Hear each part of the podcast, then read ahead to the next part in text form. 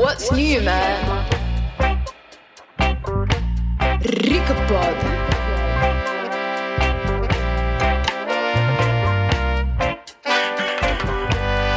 Rikapod.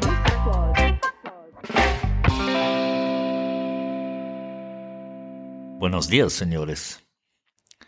Sagen Sie mal, gibt es die Schweden noch? Oder äh, sind die schon ausgestorben? Man hört gar nichts mehr, oder? Das skandinavische Land seit elf Monaten ohne Lockdown und ohne Übersterblichkeit ist praktisch aus der Berichterstattung verschwunden. Sind zwischen Schweden und dem Festland die Telefon- und Internetleitungen jetzt gekappt worden? Was ist da los? Ich finde das erstaunlich. Was ich ehrlich gesagt nicht erstaunlich finde, aber mindestens bemerkenswert, ist eine regelrechte Schmutzkampagne. Eine Verschwörung in der Praxis und nicht etwa in der Theorie, die seit Monaten gegen Schwedens Regierung gefahren wird und die soeben ans Licht kam. Gäbe es noch Skandale, dies wäre ein fetter. Doch zu dieser echten Schwedenbombe ein klein bisschen später. Vamos!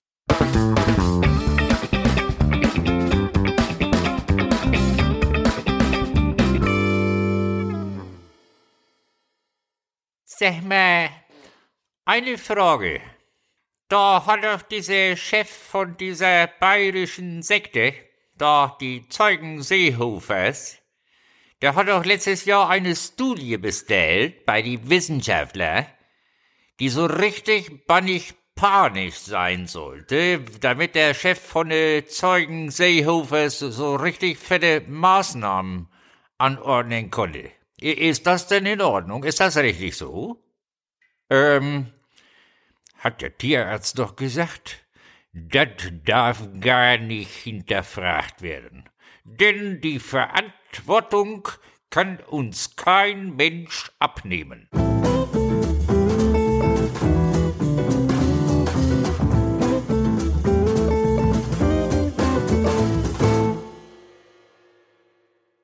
In der vergangenen Episode hatte ich in der Podcast-Beschreibung eine Arte-Doku verlinkt unter dem Titel Boom und Crash, wie Spekulation ins Chaos führt. Haben Sie die schon gesehen?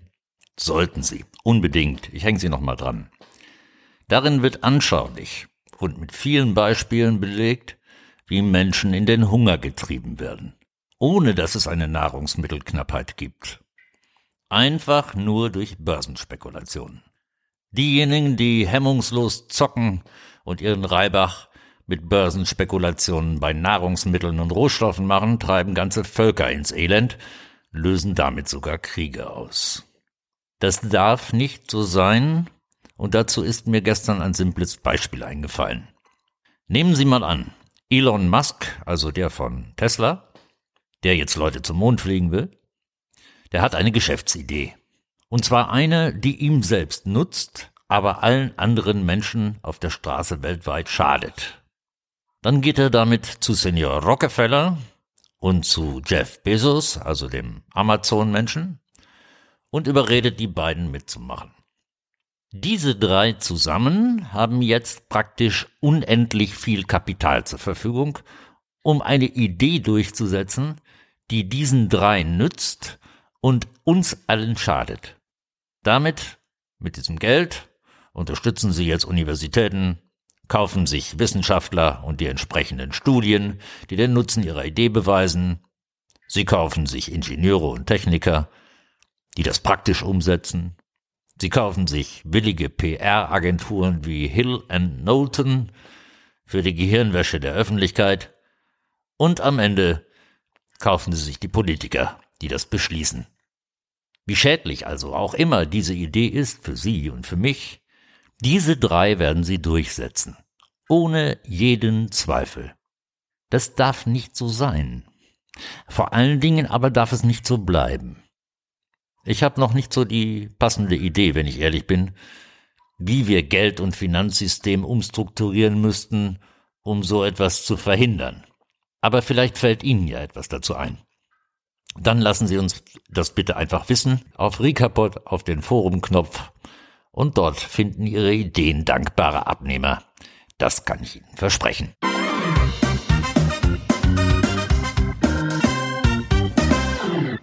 Sag mal, da ist doch dieses Medikament, was die da in etlichen Ländern einsetzen. Also dieses I I Ivermectin oder wie das heißt. Kostet nur zwei Dollar und hilft ja nun nicht gegen Corona. Also wie ich gelesen habe. Warum wird jetzt das bei uns so nicht benutzt? Naja, das ist doch klar. Also erstens ist das zu billig, wohl? Und zweitens kannst du das nicht spritzen. Äh, das darf gar nicht hinterfragt werden, denn die Verantwortung kann uns kein Mensch abnehmen.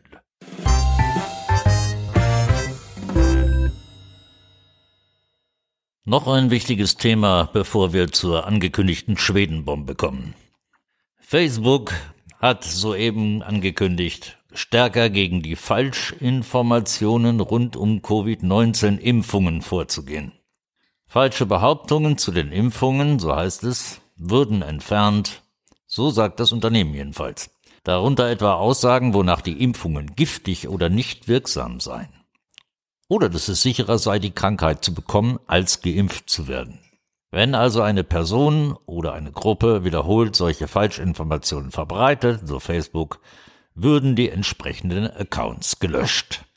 Unser neues Ricapod-Forum kam offensichtlich keine Minute zu früh, wenn ich das so höre. Denn zwei Dinge mindestens müssen bei diesem Thema Impfung doch klar sein und sollten jedem 15-Jährigen einleuchten. Bei der Entwicklung der sogenannten Impfstoffe, ich nenne die ganz anders, lassen wir das beiseite, bei der Entwicklung also wurden die Beobachtungszeiträume nicht eingehalten, weil es so schnell gehen sollte. Deswegen gibt es jetzt nur vorläufige Zulassungen. Der eine Hersteller hat offiziell bis Ende 2023 Zeit, seinen Abschlussbericht vorzulegen. Der andere sogar bis Ende 2025. Dann gibt es die endgültige Zulassung. Bis dahin kann Ihnen rein gar nichts passieren. Ich wiederhole nochmal Ende 23, Ende 25. Und jetzt stellen Sie sich vor, was passiert, wenn ich sage, du darfst jetzt mit vorläufiger Genehmigung in den nächsten Jahren Frikadellen herstellen. Du kannst so viele Frikadellen produzieren, wie du willst. Es wird garantiert alles abgenommen und auch bezahlt. Und du hast keinerlei, wie auch immer geartete Haftung für deine Frikadellen, egal was da drin ist. Haben Sie irgendeine Ahnung, was Sie dann auf den Teller bekommen? Sehen Sie, wenn Sie ab sofort diesen Text bei Facebook tippen und Frikadelle durch Impfung ersetzen, ist Ihr Account ziemlich sicher gesperrt. Das ist Ihre konzernzensierte Meinungsfreiheit, die Sie jetzt haben. Deswegen brauchten wir ein Forum für Demokratieverfechter, die sich nicht den Mund verbieten lassen wollten. Aber es kommt noch viel besser, nämlich jetzt. Erinnern Sie sich an 2019? Damals feilschten Europaabgeordnete monatelang um die Reform des europäischen Urheberrechts, während mächtige Konzerne und Lobbyverbände versuchten, die Interessen durchzusetzen. Mehr als 100.000 Menschen gingen damals auf die Straße, um gegen Upload-Filter und für das freie Netz zu protestieren. Jetzt wiederholt sich diese Geschichte allerdings auf nationaler Ebene. Denn alle EU-Staaten müssen die europäische Richtlinie bis spätestens 7. Juni in nationales Recht überführen. Und plötzlich ist Stille überall, weil offensichtlich kaum jemand weiß, was das bedeutet. Aber ich sag's Ihnen. Plattformen, auf denen Sie Texte hochladen oder Bilder oder Videos, also Facebook, Twitter, Instagram, YouTube, Telegram und alle anderen, die ich jetzt nicht genannt habe, die sind jetzt verantwortlich für Urheberrechtsverletzungen, die Sie als User begehen.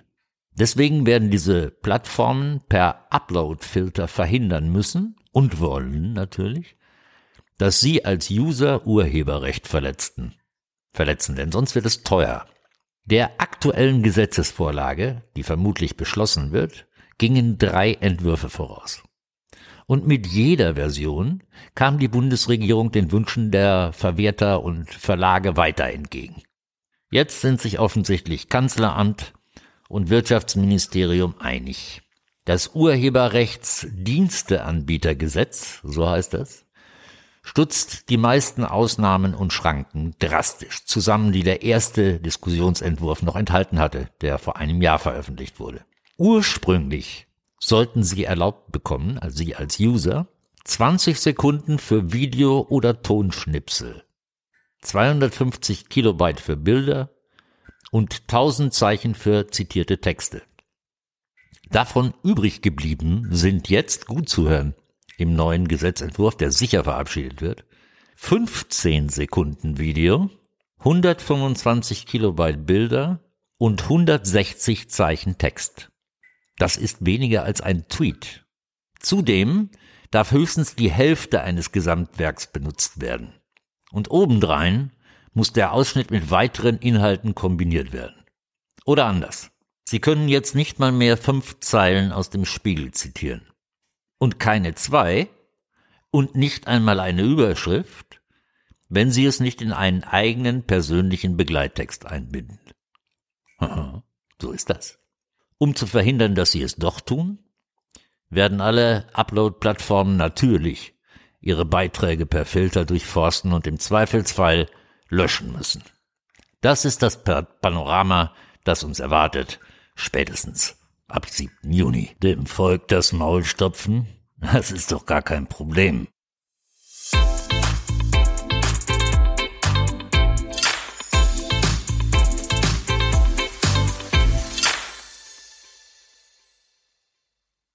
Sag mal, dieser Mega-Crack da von den Wissenschaftlern, der Joe, Joe, Joe Arnidius, oder wie der heißt, der hat doch gesagt, dass diese Lockdowns überhaupt gar nichts nützen. Ne? Aber stattdessen jede Menge Schaden anrichten. Wieso hört man jetzt nicht auf den? Mann, Alter, du bist aber auch behämmert. Das hat doch diese Tante da von der CSU in, in Landtag erklärt, da in Bayern. Diese Tanja Schora Drebel oder wie die heißt. Also die hat gesagt, dass der Ioannidis äh, von Faktenfuchs und Mimikama äh, ist der äh, widerlegt worden. Ne?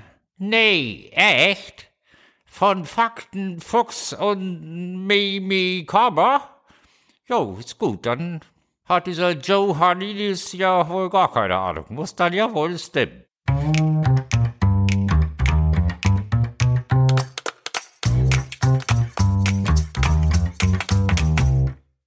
Jetzt also zur angesprochenen Schwedenverschwörung. Das skandinavische Land ohne Lockdowns und Maskenpflicht, in dem Restaurants und Läden nie geschlossen waren, hatte im vergangenen Jahr oft und reichlich Medienpräsenz.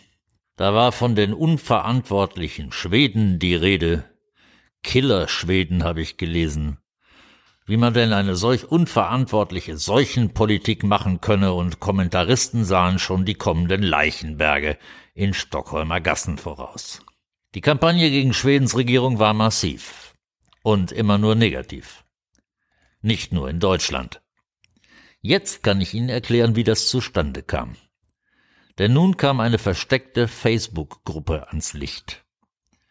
Unter den mehr als 200 Mitgliedern dieser Gruppe befinden sich Akademiker, Meinungsführer, Forscher an schwedischen Universitäten und andere Wissenschaftler, die sich über den Umgang Schwedens mit dem Coronavirus aufregen.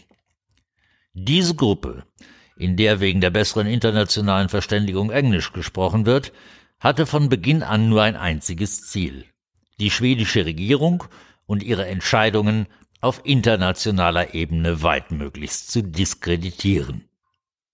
Da wurden ganze Dreckschleuderkampagnen entworfen und in die Welt geschickt, um andere Regierung, vor allem aber die internationale Presse gegen die schwedische Behandlung der Krise aufzubringen. Der Pressechef bei der schwedischen Gesundheitsbehörde, Christa Janssen, ist angesichts dieser Enthüllungen entsetzt. Zitat Was wir da erfahren haben, ist unangenehm und es ist schockierend, dass dies geschieht. Wir haben festgestellt, dass es in den internationalen Medien zuweilen viele Fehler, Halbwahrheiten und ganze Lügen über Schweden gegeben hat, und dies reflektiert auch schnell auf unseren heimischen Nachrichtenmarkt, wenn nämlich die schwedischen Medien über das berichten, was die ausländischen Medien schreiben. Zitat Ende. Ja, natürlich. So war es ja auch gedacht. Die teils hochrangigen Mitglieder dieser abgeschotteten Gruppe tun alles, um Schwedens Behandlung der Panikdemie zu diskreditieren. Der Twitter-Account der Gruppe beschreibt den schwedischen Umgang mit dem Coronavirus gar mittels Parallelen zum Nationalsozialismus und Verbrechen gegen die Menschlichkeit. Haben sie gut gemacht. Einige sehr große Medien weltweit wie Time oder Science oder auch die Washington Post haben diese Anführungszeichen Informationen gedruckt und so mitgeholfen, Stimmung gegen Schweden zu machen. Die Schwedenverschwörung besteht aktuell fort. Niemand aus der geheimen Facebook-Gruppe wollte jedoch dazu ein Interview geben. Ich bin persönlich sehr gespannt, mit welchen Schauergeschichten diese Fake News-Liebhaber in Zukunft aufwarten wollen. Denn nicht nur lag die Sterblichkeit in einem Schweden ohne Lockdown, ohne Masken im vergangenen Jahr unter der von Österreich, nein, die Schweden haben im letzten Quartal 2020 sogar ein kleines Wirtschaftsplus verzeichnet, während gleichzeitig in Österreich, Deutschland oder Spanien die Wirtschaft fett abschmiert. Weit schlimmer als nach der Finanzkrise 2009.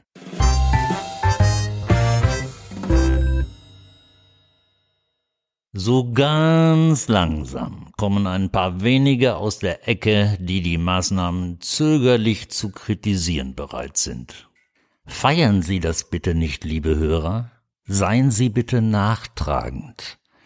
Politik, Intellektuelle, das gesamte linke Spektrum, fast alle Künstler, praktisch der komplette Journalismus haben versagt und haben uns im Regen stehen lassen. Jetzt, nach einem Jahr, soll bloß niemand glauben, ich würde ihn dankbar anschauen, wenn er nun ganz verstohlen aus seinem Mauseloch gekrochen kommt und meint, vielleicht sei ja doch nicht alles so gut gewesen. Zu wenig. Zu spät. Nicht nur das Netz vergisst nichts, ich vergesse auch nicht. Eure Taten sind so gespeichert wie eure Aussagen, und zusammen mit Roman Lassotta werde ich euch noch sehr oft diesen Satz sagen. Wie fühlt es sich an, seine Seele verkauft zu haben? Wir beenden das. Auf die eine oder andere Art beenden wir das. Betet, dass es nicht die andere wird. Und dann zahlt ihr für diese Verbrechen. Glaubt es mir. Hasta la victoria. Siempre. What's new, man? Ricapod. Ricapod.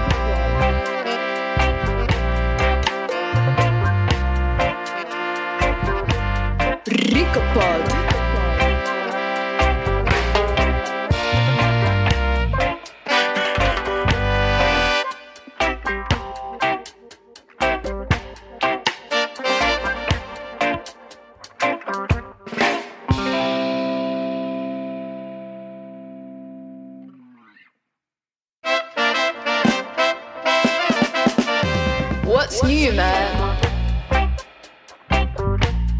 Rica Pod.